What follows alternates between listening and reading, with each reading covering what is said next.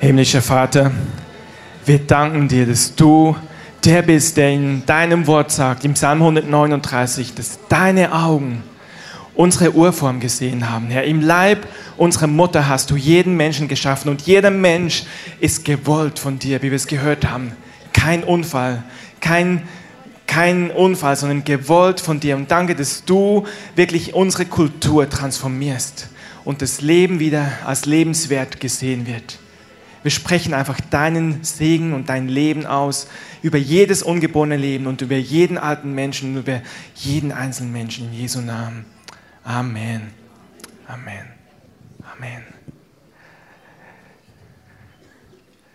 Einen wunderbaren guten Morgen. Schön, dass ihr alle da seid. Ich freue mich, an diesem Sonntag hier zu sein und zu euch zu reden. Ich muss sagen, ich habe gestern noch Dunja angerufen und gesagt, ah, Dunja, ich weiß nicht, was ich predigen soll, gestern Mittag. Und mir scheint es so, dass Gott genau weiß, wieso ich heute hier stehe. Ich bin, wer mich nicht kennt, der Marc, meines Zeichens der Pastor für Kinder und Jugend und Familie in dieser Gemeinde. Und es passt einfach so zusammen zu eben, was wir gehört haben von Kindern. Schon die Zeugnisse, dass wir gehört haben von vielen prophetischen Worten. Wir sind geliebte Kinder Gottes. Wir sollen zu ihm kommen wie die Kinder. Und ja, wir haben heute auch Kinder da, nämlich für die Kleinen, unsere Thronraumgucker, da haben wir heute zu wenig Mitarbeiter, deswegen sind die zwei- bis vierjährigen unter uns. Und wir haben auch die Großen da, die Juniorleiter, die acht bis zwölf, und das sind meine persönlichen Assistenten. Ihr werdet dann schon sehen. Genau, ich freue mich einfach hier zu sein und ich habe dann gestern doch noch ein Thema bekommen und möchte einfach damit einsteigen. Und zwar möchte ich so sagen, ich habe das so bewegt, irgendwie, wir haben gestern Abend auch Zeugnisse gehört, das war herrlich, das war glorreich von dem, was Gott in unserer Mitte tut, an einzelnen Leben. Und ich habe so gedacht, das ist ein Zeichen von dem, was wir auch jetzt heute gehört haben, dieses Kindsein bei Gott, wie Markus, wo ist er? Egal, unser Ordner da hinten gesagt hat, seine Kinder machen sich keine Gedanken über Finanzen, über Frühstück. Vielleicht die Eltern, die da sind und die Kinder haben, eure Kinder, machen die sich Gedanken oder machen sie sich auch keine Gedanken? Zeig mal. Machen sie sich keine Gedanken? Genau, sie machen sich keine Gedanken. Ne? Das ist so. Und genauso ist es. Kinder haben ein festes Zutrauen in ihrem Herzen. Sie haben etwas in ihrem Herzen, was gebaut ist, was da ist. Sie wissen, meine Eltern sind für mich da. Und hier ist so ein schönes Bild von einem Ackerfeld das ist einfach Frucht, die aufwächst. Und dieses Wissen, ich bin versorgt, ich bin ein Kind in Gottes Hand, das ist eine Frucht, die wir haben. Und ich möchte kurz am Anfang einfach in der Einleitung etwas aus meinem Leben erzählen, aus meiner Geschichte.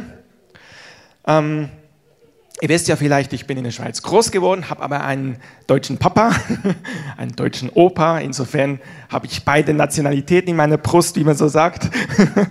Ähm, und ich habe gemerkt, es gibt Dinge im Leben, die herausfordernd sein mögen. Es gibt Dinge, wo es manchmal schwer ist, wo Dinge nicht gleich durchbrechen. Und wie gehen wir damit um? Und nicht alle haben das so erleben dürfen wie ich, dass ich so behütet aufgewachsen bin und ich habe gedacht, das ist ein riesengroßer Schatz. Und ich habe einfach so drüber nachgedacht und mir ist bewusst geworden, mein Opa war mir da ein großes Vorbild. Mein Opa hatte eine Festigkeit und eine, eine Grundlage in seinem Herzen, dass er wusste, mein Gott trägt mich durch alles durch und er hatte nicht immer ein einfaches Leben. Zum Beispiel hat er er, war, also er wurde alt und lebenssatt und hat dann immer so gesagt, ja, ich bin schon ein alter Junge, ich gehe bald zu meinem Heiland. So sein, sein Reden, diese alte Generation.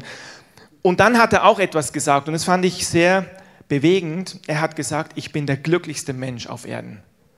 Und diese Aussage hat etwas gespiegelt von dem, was er auch in Beziehung mit Gott gelebt hat. Er hat jeden Früh mit meiner Oma zusammen, haben die sich an den Küchentisch gesetzt, haben zusammen die Bibel gelesen und haben einfach mit Gott den Tag gestartet. Und meine Oma hatte auch eine Gebetsliste, wo sie für Sachen durchgebetet hat. Und dieses Vertrauen, das ist gewachsen über Jahrzehnte. Und ich möchte kurz einfach ganz kurz aus seiner Geschichte erzählen, weil mich das bewegt. Das hat jetzt nicht so viel, doch, es hat mit mir zu tun, aber es könnte auch jemand anderes sein. Aber ich kenne ihn halt, deswegen erzähle ich ein persönliches Zeugnis, was ich kenne. Mein Opa hat, wie gesagt, nicht unbedingt einfache Dinge erlebt. Er hat hier in Berlin gelebt, in Steglitz.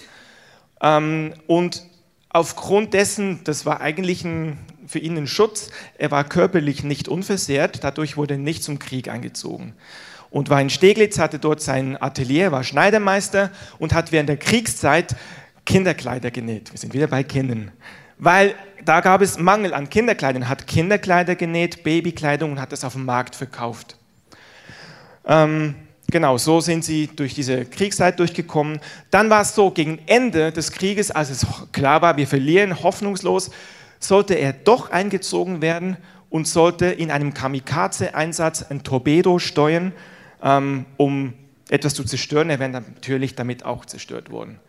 Und Gott hat es geschenkt, dass im letzten Moment das abgewendet werden konnte, dass es nicht geschehen ist. Gott hat ihn da durchgetragen. Und dann ist es so, die haben wie gesagt in Steglitz gelebt, in einem Wohnhaus, und dann fingen an, die Alliierten die Stadt zu bombardieren. Und er hat jemanden gekannt im Norden von, der, von Berlin, Berlin-Karo. Die hatten so ein Missionshaus und dann haben sie gesagt, okay, dürft zu uns ziehen. Und dann sind die umgezogen. Und in der Nacht, nachdem sie umgezogen sind, kamen die Bomben und haben das Wohnhaus zerstört in Steglitz, wo sie gewohnt haben. Also wirklich so entkommen in letzter Sekunde. Genau, das war das erlebt, wie Gott sie beschützt. Und dann war es so, nach dem Krieg haben sie ja dann in der damaligen DDR gelebt, die ist dann mittlerweile entstanden. Und mein Opa hat aus seinem Glauben kein Hehl gemacht und hat auch einfach den Menschen erzählt, überall wo er war, von Gott und von seinen Überzeugungen, hat da kein Hehl draus gemacht. Und es war für die Stasi, die es dann auch schon gab, ein Dorn im Auge. Und es wurde ihm dann mitgeteilt, verdeckt, dass er und seine Frau ins Zuchthaus kommen werden und die Kinder in Erziehungsheim. Und so sind sie, im letzten Moment konnten sie fliehen, sind in den Westen geflohen und sind einfach durch schwierige Zeiten durchgegangen. Und das ist nur ein kleiner Ausschnitt. Und was mich da drin bewegt, wenn man das alles so hört, äh, da war noch seine erste Ehefrau, die sich vor den Zug geworfen hat, viele Dinge, die nicht einfach sind. Und er sagt am Ende seines Lebens, ich bin der glücklichste Mensch auf Erden. Und das hat mich bewegt und ich habe mich gefragt, wie kommt er dazu, so eine Festigkeit zu haben? Wie kann man so eine Festigkeit haben, die ein Leben lang hält? Wie kann ich, wie können wir einen unerschütterlichen Glauben haben? Und ich glaube, wir sind in einer Zeit, wo wir sehen, wie Dinge erschüttert werden, wie Dinge um uns herum einfach, ja, Dinge ändern sich. Seien es Wettersymptome, seien es Tornados, seien es politische Sachen, seien es ich gehe jetzt nicht in Politik rein, aber es gibt Sorgen, was da in Chemnitz passiert ist und, und, und. Es sind Dinge, die uns beschäftigen. Und es ist eine Zeit, wo der Vater zu uns spricht, wie wir gehört haben, seid einfach Kinder. Und Kinder machen sich keine Sorgen. Und ich glaube, das ist eine Botschaft, die Gott uns heute zusprechen will, dass wir bei ihm zu Hause sein können. Und ich habe mich so dran erinnert an dieses Lied von Martin Luther, eines der bekanntesten Lieder, kennt ihr bestimmt, eine feste Burg ist unser Gott. Und ich habe gedacht, das ist so der Kern von dem. Das bringt so diese Zuversicht und diese Festigkeit zum Ausdruck, die ich meine. Und ich möchte euch vier kurze Verse aus diesem, oder nee, ein Vers eigentlich, aber vier Zeilen aus diesem Lied vorlesen. Da heißt es, mit unserer Macht ist nichts getan. Stimmt. Wir sind gar bald verloren. Es streit für uns der rechte Mann, den hat Gott selbst erkoren. Fragst du, wer das ist? Er heißt Jesus Christ. Und das ist diese Botschaft, dieses Grundvertrauen. Ich glaube, das ist, man sagt auch, Jesus ist der Felsen, der steht in der Brandung. Das ist diese Festung, auf dem wir uns gründen können, diese Burg, die feststeht. Und das ist diese Beziehung, die wir brauchen. Und weil Jesus der ist, der diese Grundlage ist, der uns festhält, weil er das ist, wollen wir auf ihn hören. Sein Wort, das, was er uns zusagt, gibt uns Festigkeit. Und ich habe uns heute etwas mitgebracht, und ja, es ist eine Botschaft, eine Predigt, die Kinder verstehen können. Und deswegen werdet wie Kinder. Und Juniorleiter, ihr seid genau prädestiniert, das zu hören. Und zwar ist es dieses Gleichnis, was Jesus erzählt hat vom vierfachen Ackerfeld. Ich denke, alle kennen das.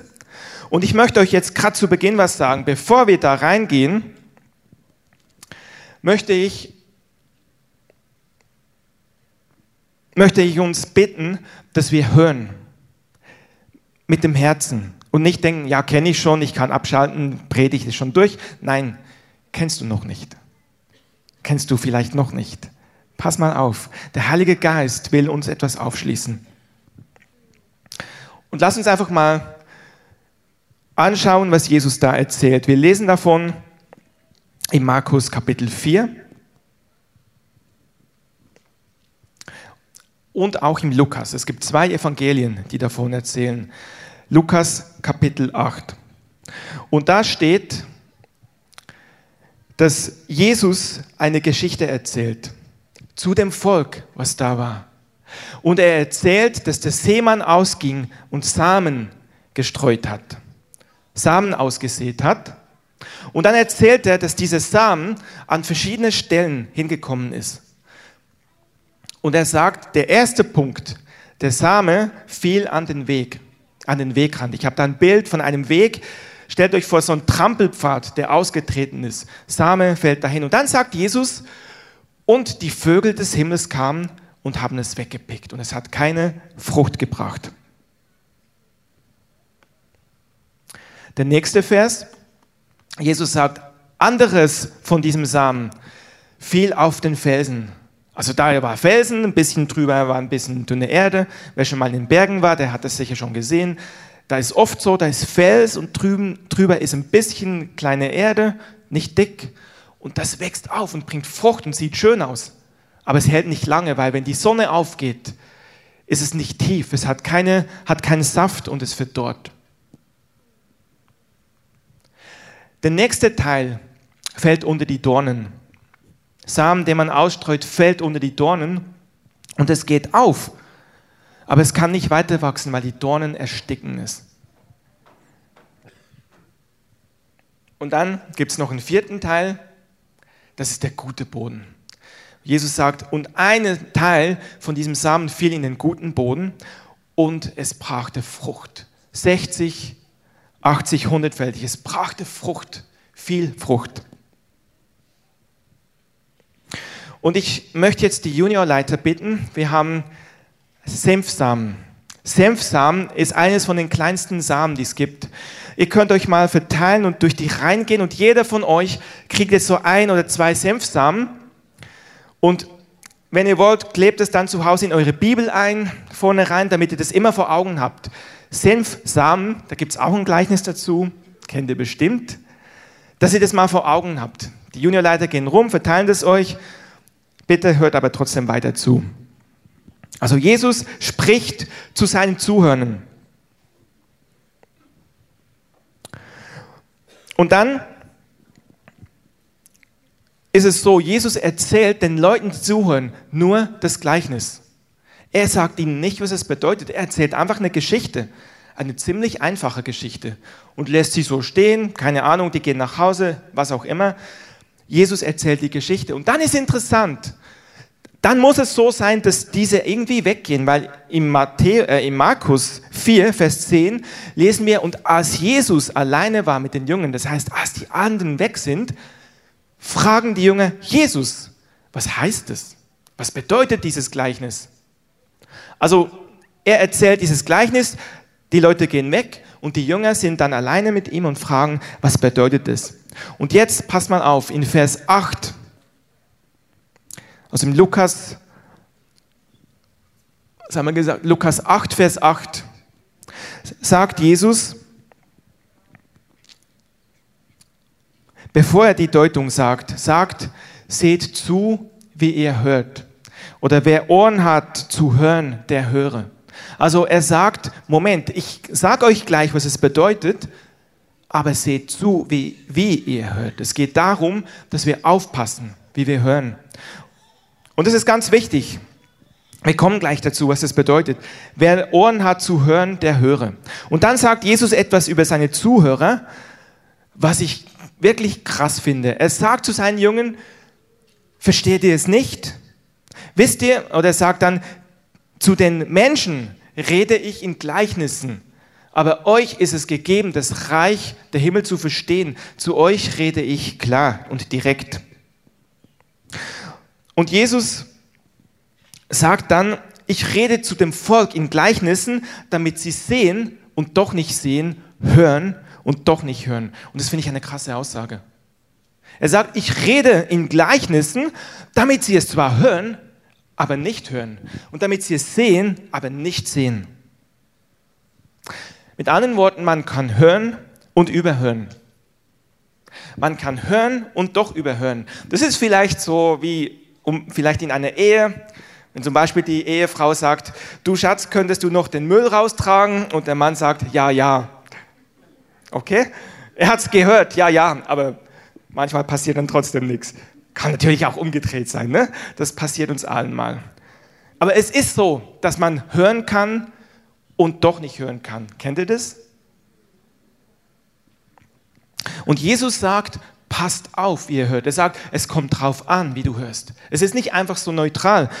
Die Auswirkungen bei Jesus sind gravierend. In Markus 4, 12 sagt er, das Parallelstelle, sagt es sogar noch schärfer. Er sagt, auf dass sie sehend sehen und nicht wahrnehmen und hörend hören und nicht verstehen, damit, damit sie sich nicht etwa bekehren und ihnen vergeben werde. Das ist eine krasse Aussage. Und ich möchte die aber positiv formulieren. Die positive Formulierung von diesem Satz ist, wenn wir hören und richtig hören und verstehen, sehen und verstehen, dann bekehren wir uns. Bekehren heißt umdrehen, umwenden, heißt Metanoia, neu denken. Ich habe da auch mal drüber gepredigt, neu denken. Und es wird uns vergeben. Es gibt eine Lösung im Leben. Okay, das ist die Vorgeschichte. Und jetzt lasst uns reinsteigen. Was bedeutet das? Das erste Gleichnis, die erste Folie. Jesus sagt eben, das, was an den Weg fiel, das ist da, Entschuldigung, es ist zu klein, genau, die haben das Wort gehört. Also die, wo das Wort an den Weg fiel, die haben das Wort gehört. Er sagt nicht, die haben es nicht gehört, er sagt, die haben es gehört. Die haben es gehört. Aber dann kommt der Teufel und nimmt es weg. Eben, das haben wir ja schon gehört. Damit wir hören und doch nicht hören, sehen und doch nicht sehen und nicht gerettet werden können. Und lasst uns mal weitergehen in der Zeitgeschichte. Drei Jahre später, Jesus war gekreuzigt, Jesus ist auferstanden ganz frisch da war unter den Jüngern, oh, was ist jetzt? Und dann lesen wir von zwei Jüngern aus einem Ort namens Emmaus, diese Emmaus-Jünger. Und wir lesen, wie die von Jerusalem, wo das alles passiert ist, Kreuzigung und, und Auferstehung, wie sie nach Hause laufen, nicht etwa so super, sondern komplett niedergeschlagen. Die sind am Ende, die sind enttäuscht.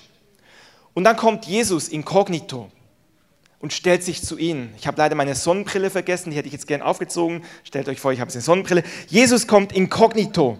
Sie erkennen ihn nicht. Es ist Jesus leibhaftig und er läuft mit ihnen. Er läuft neben ihnen her und sagt, hey, was sprecht ihr denn da? Und die Jünger bleiben erstaunt stehen und sagen, du bist der Einzige in ganz Jerusalem, also er ist ja von Jerusalem aus mit ihnen irgendwo gelaufen. Du bist der Einzige, der nicht weiß, was passiert ist. Dann sagt er, ja, was denn? Nee, was denn? Zu sagen, dass der Sohn Gottes gekreuzigt wurde, dass in dieser Stadt die Pharisäer ihn gekreuzigt haben, Jesus von Nazareth. Und dann ist es noch so, dass sie uns noch Frauen verwirrt haben und gesagt haben, dass er auferstanden ist und jetzt ist schon der dritte Tag, seitdem das passiert ist. Und dann sagen sie etwas. Sie sagen, wir aber, Lukas 24, Vers 21, wir aber hofften, er sei es, der Israel erlösen werden, werde. Und über all dies ist heute der dritte Tag, dass dies geschehen ist. Was heißt es? Wir aber hofften. Was bedeutet das, wenn Sie das sagen? Sie sagen, it's over, game over, es ist vorbei. Wir haben gehofft, es wäre so, aber jetzt ist schon der dritte Tag, es ist schon Geschichte. Da spricht die Enttäuschung pur. Könnt ihr das hören? Stellt euch vor, die sagen, es ist nichts. Wir haben das geglaubt, wir haben es gehofft und jetzt ist alles Scherbenhaufen. Alles, worauf wir gesetzt haben, einfach zerstört in einem Moment. Kennt ihr so ein Gefühl? Braucht jetzt nicht aufstrecken. Aber könnt ihr euch eindenken in diese Jünger? Könnt ihr euch eindenken? Und ich möchte heute sagen, da spricht die Enttäuschung pur. Wir hofften, wir dachten das. Und ich sagte aber, da drin ist eine Botschaft der Hoffnung. Jesus begegnet dir, wenn du am Ende bist, wenn du enttäuscht bist, wenn du sagst, jetzt ist alles kaputt, jetzt kann ich nicht mehr. Und jetzt schaut mal, wenn wir weiterlesen, Jesus, ich muss ja sagen, Jesus hat viel gelernt und er hat viel Gleichnisse und, und, und. Aber ich finde, in dieser Beschreibung predigt er leidenschaftlich. Also ich finde keine Beschreibung in der Bibel, wo er so leidenschaftlich predigt wie hier. Und er erklärt in die Schrift von Mose bis zu den Propheten, die ganze Bibel. Hey, die ganze Bibel in einem Moment, die ganze Bibel, die beste Bibelschule, die es gibt. Und er sagt, schau mal hier, in dem Propheten, im Jesaja steht, der leidende Knecht und hier und habt ihr nicht gehört und habt ihr nicht gelesen. Und er erklärt alles, eins nach dem anderen. Und er belegt aus der Bibel, dass es nicht das Ende ist, sondern dass es genauso sein musste. Genauso sein musste. Und er zeigt ihnen, Gott ist auf dem Plan.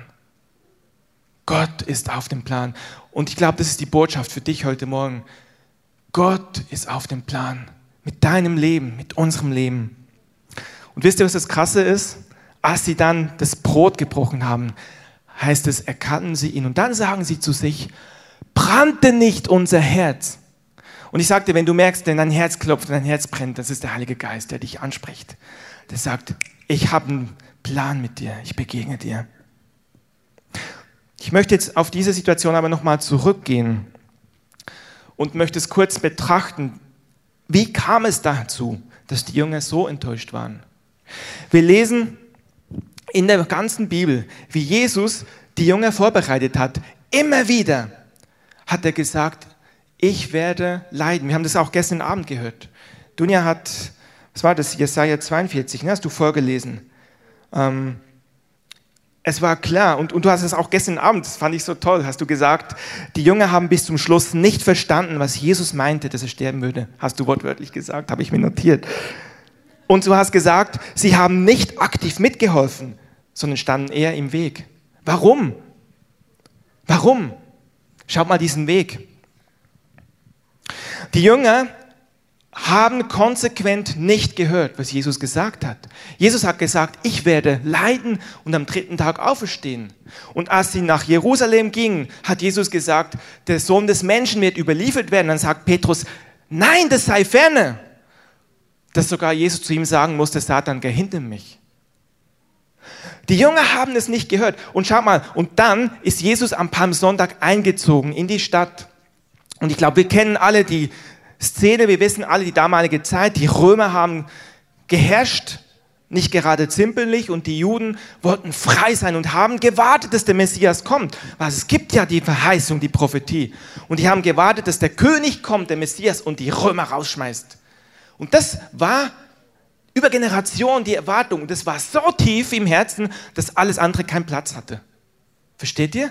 Die wussten, Jesus wird kommen, der Messias, und haben sie Jesus gesehen, wie er Tote auferweckt hat und haben gesagt, das muss er sein, das muss er sein. Und haben erwartet, der kommt und jetzt. Und dann hat Jesus gesagt, ich werde sterben. Wahrscheinlich haben sie gedacht, ja, das kann er nicht so gemeint haben. Das hat nicht in ihr Denksinn gepasst. Und das Krasse ist, und Jesus ist eingezogen auf einem Esel. Und die ganzen Juden damals, die jüdische Kultur wusste, ein König kommt immer auf dem Pferd, auf einem weißen Schimmel, auf einem kräftigen Gaul, aber nicht auf einem Esel. Ein König, der siegt, kommt auf dem Pferd. Wenn jemand auf dem Esel kommt, ist es ein Zeichen von Kapitulation oder ein Zeichen von, ich komme im Frieden, ich komme. Das passt doch nicht. Und sie haben es trotzdem nicht gesehen. Sie haben trotzdem gesagt, Hosianna. Und als sie dann, und wisst ihr, es ist nicht nur die Jünger, das ganze Volk hat gejubelt. Das ganze Volk hat gejubelt, Hosianna, dem Sohne Davids. Die alle haben erwartet, dass Jesus das Reich aufrichtet, dass er die Römer rausschmeißt. Und als er das nicht getan hat, haben sie drei Tage später gesagt, kreuzige ihn. Und auch Petrus und auch Jakobus und die ganzen Jünger und auch die Emmaus-Jünger waren am Ende. Und wisst ihr, was das Tragische dabei ist? Sie haben es überhört. Jesus hat die ganze Zeit gesagt, was passieren wird. Aber dieser Weg war so festgetreten, aufgrund ihrer Tradition, aufgrund ihrer eigenen Vorstellung, dass der Same gar nicht reingehen konnte. Das ist dieser Weg, glaube ich.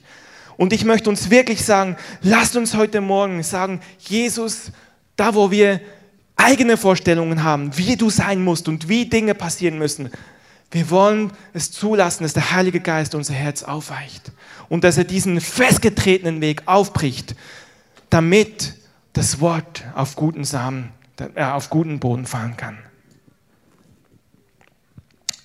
Der zweite Punkt ist der Felsen.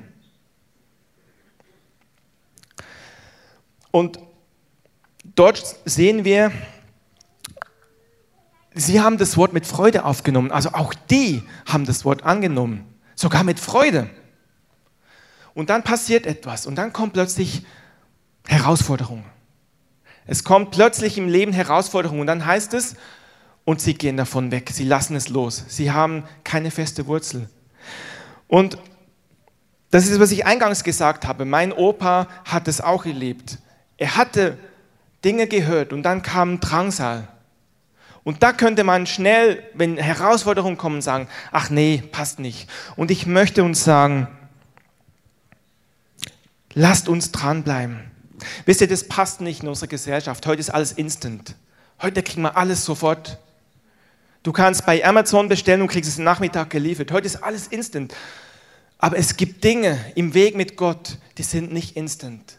Es gibt Dinge, die Anna oder, Hannah oder je nach Übersetzung hat 60 Jahre lang gebetet, dass der Messias kommt, bis sie ihn gesehen hat. Es gibt Dinge, die sind nicht instant. Und ich möchte uns sagen, du bist vielleicht hier und du hältst schon an etwas fest lange. Vielleicht schon zwei Monate. Und das fühlt sich aber lang an, wenn du auf etwas wartest. Vielleicht sind es auch zwei Jahre. Vielleicht sind es auch 20 Jahre. Und ich möchte heute sagen, Weißt du, Hebräer 11 möchte ich dich ans Herz legen. Das ist dieses Kapitel der Glaubenshelden. Im Hebräer 11 steht von den Glaubenshelden, die Königreiche bezwungen haben. Wir lesen von solchen, die dem Löwen den Rachen verstopft haben. Wir erleben, oder wir lesen von solchen, die sogar Tote auferweckt haben.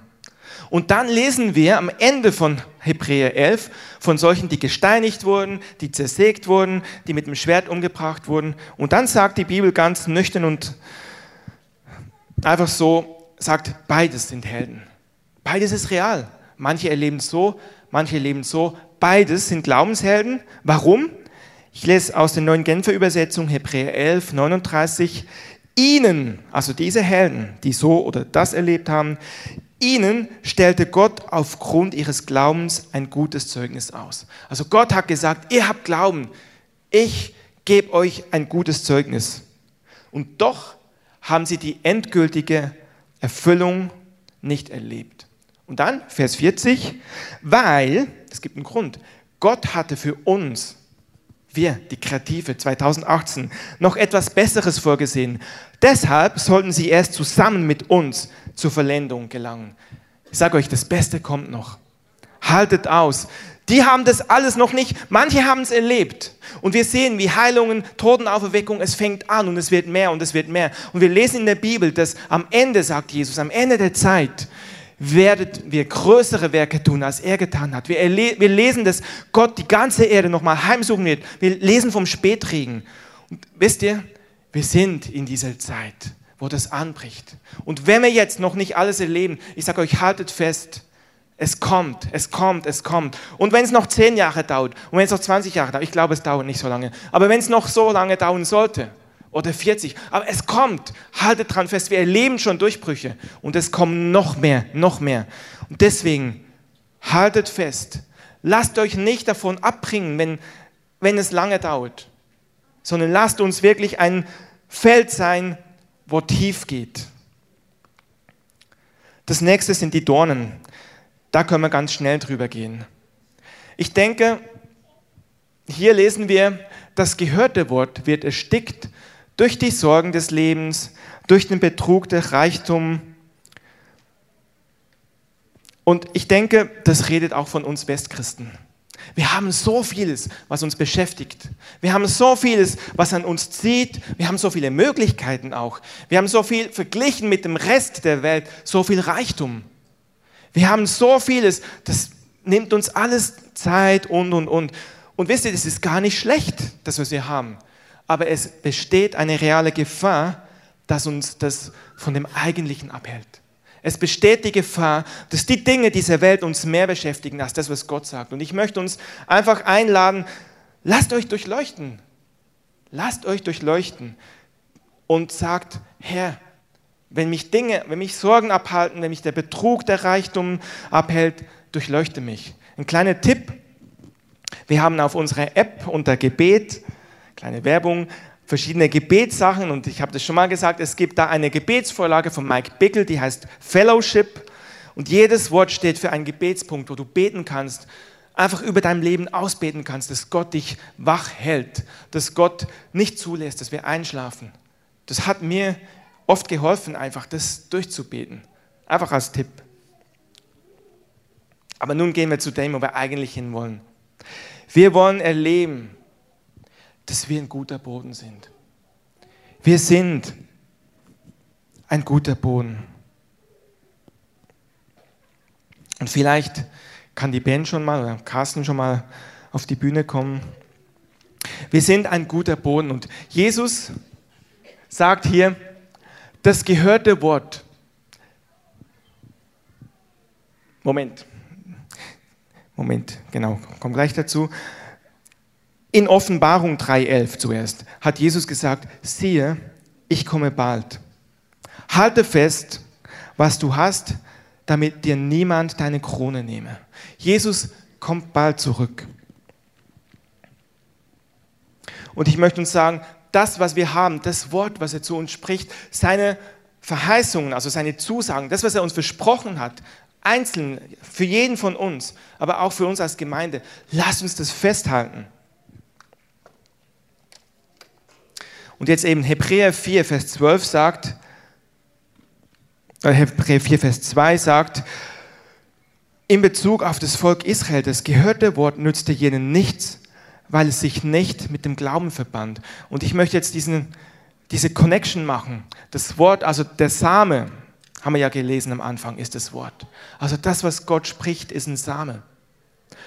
Und dieser Same hat aber an sich, kann er nur dann die Kraft entfalten, wenn er auf guten Boden fällt. Diese Same, dies, dies, was Gott zu uns spricht, kann nur dann gute Kraft, gute Frucht bringen, wenn es auf guten Boden fällt. Und wir haben gesehen, wir haben gesehen, dass ausgetretene Wege uns davon abhalten können, zu hören. Und haben gesehen, lasst uns hören. Lasst uns neu hören. Und heute Morgen möchte ich uns einladen, wirklich so, dass wir uns, dass wir nachher noch mal eine Zeit gehen und sagen, Heiliger Geist, korrigier mich auch, wenn ich falsch höre, wenn ich, wenn ich vielleicht meine eigene Theologie verfolge und alles in diese Theologie einsortiere. Wir wollen dem Herrn Erlaubnis geben, dass er uns nochmal neu prägen darf mit dem, was sein Wort sagt. Zweitens, dieser felsige Boden, dass wir ausharren. Und wenn du merkst, du bist heute hier, es ist keine Verdammnis, wenn du merkst, du hast irgendwo resigniert, ich sag dir, diese Same ist nicht verloren. Der Herr kann das nochmal umkrempeln, kann den Boden nochmal umflügen und er bringt den Samen nochmal rein und es wird Frucht bringen. Und dieser Boden mit den Dornen, wisst ihr, wir erleben, wie Dornen aufgehen in dem Sinn in unserer Gesellschaft. Wir erleben die Dinge, wir haben von dem Marsch für das Leben geredet, Dinge, die uns eigentlich so nicht gefallen. In der Gesellschaft, in Politik, habe ich am Anfang gesagt. Aber Jesus sagt, dass er die Dornen und, und eine gute Frucht zusammen aufgehen lässt und die Dornen wegschneidet, das, das Schlechte wegschneidet. Und wir können sagen, Jesus, wenn da einfach Sorgen sind in meinem Leben oder wenn ich durch den Betrug des Reichtums, wenn ich merke, ich bin gar nicht so feurig, wie ich möchte, das ist kein Problem.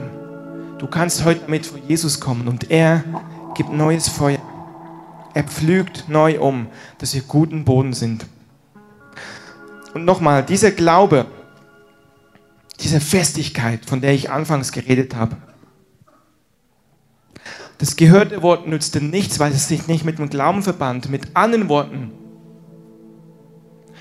ich drehe das mal um, diese Aussage, das gehörte Wort nützt viel, wenn es sich mit dem Glauben verbindet. Und ihr habt alle jetzt diesen Samen bekommen, dieses Senfkorn. Jesus sagt, wenn unser Glaube so klein ist wie ein Senfkorn, dann können wir Berge versetzen. Dann können wir Berge versetzen. Und ich möchte einfach sagen, Jesus, wir stehen hier vor dir und wir sagen, gib uns diesen Glauben, gib uns dieses Vertrauen, wie ein Kind zu seinem Vater hat. Gib uns dieses Vertrauen, dass wir wissen, du bist der gute Weingärtner. Du bist der, der in uns wirklich den Boden vorbereitet, dass er Frucht bringt. Ich bete da, wo ausgetretene Wege sind, Herr, dass du uns heute zeigst, wo diese Wege sind und dass wir es zulassen können, dass diese ausgetretenen Wege ausgetauscht werden und umgepflügt werden und guter Boden entstehen kann. Und da, wo Steine sind, und Steine können auch Unvergebenheit sein, es können Dinge sein, die in unserem Leben uns einfach, ja, eben steinig sind. Danke, dass du heute da bist mit deiner Gnade und dass du heute diese Steine rausnimmst, Herr. Wenn wir unser Herz dir hinhalten, du nimmst das raus, damit gute Frucht entstehen kann. Und Herr, wenn Dornen sind, die der Feind gesät hat, danke, dass du auch da die Dornen wegnehmen kannst. Und ich bete einfach so, dass du wirklich in uns diesen Glauben neu aufwachsen lässt. Wie wir am Anfang gehört haben, wir sind deine Kinder und vertrauen dir als Kinder. Du lässt diesen Glauben neu aufwachsen.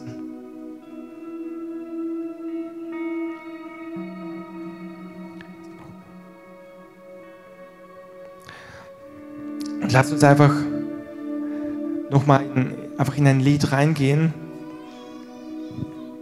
und wirklich so jeder einfach vor Gott stehen und das nochmal beleuchten lassen und sagen, Herr, zeige mir, wo stehe ich? Und zeige mir auch, wo Frucht schon ist, weil das können wir, dürfen wir feiern, wo Frucht schon aufgegangen ist.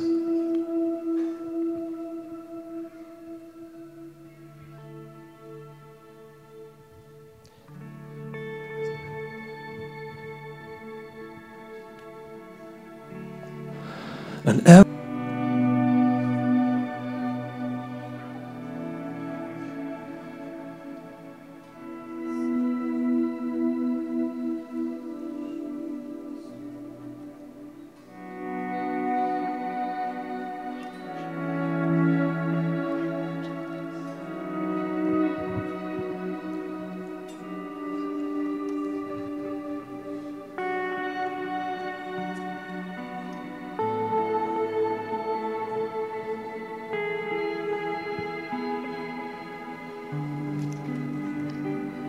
deiner Gegenwart werden wir verwandelt von Herrlichkeit zu Herrlichkeit.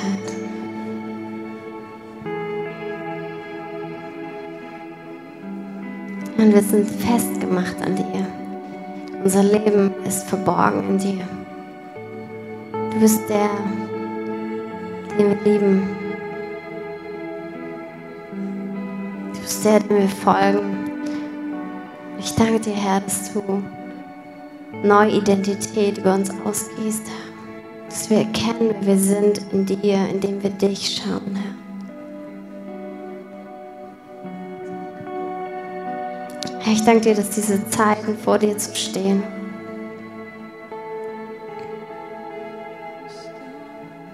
dass sie so entscheidend sind. So wunderbar. Und du bist es so wert, Herr.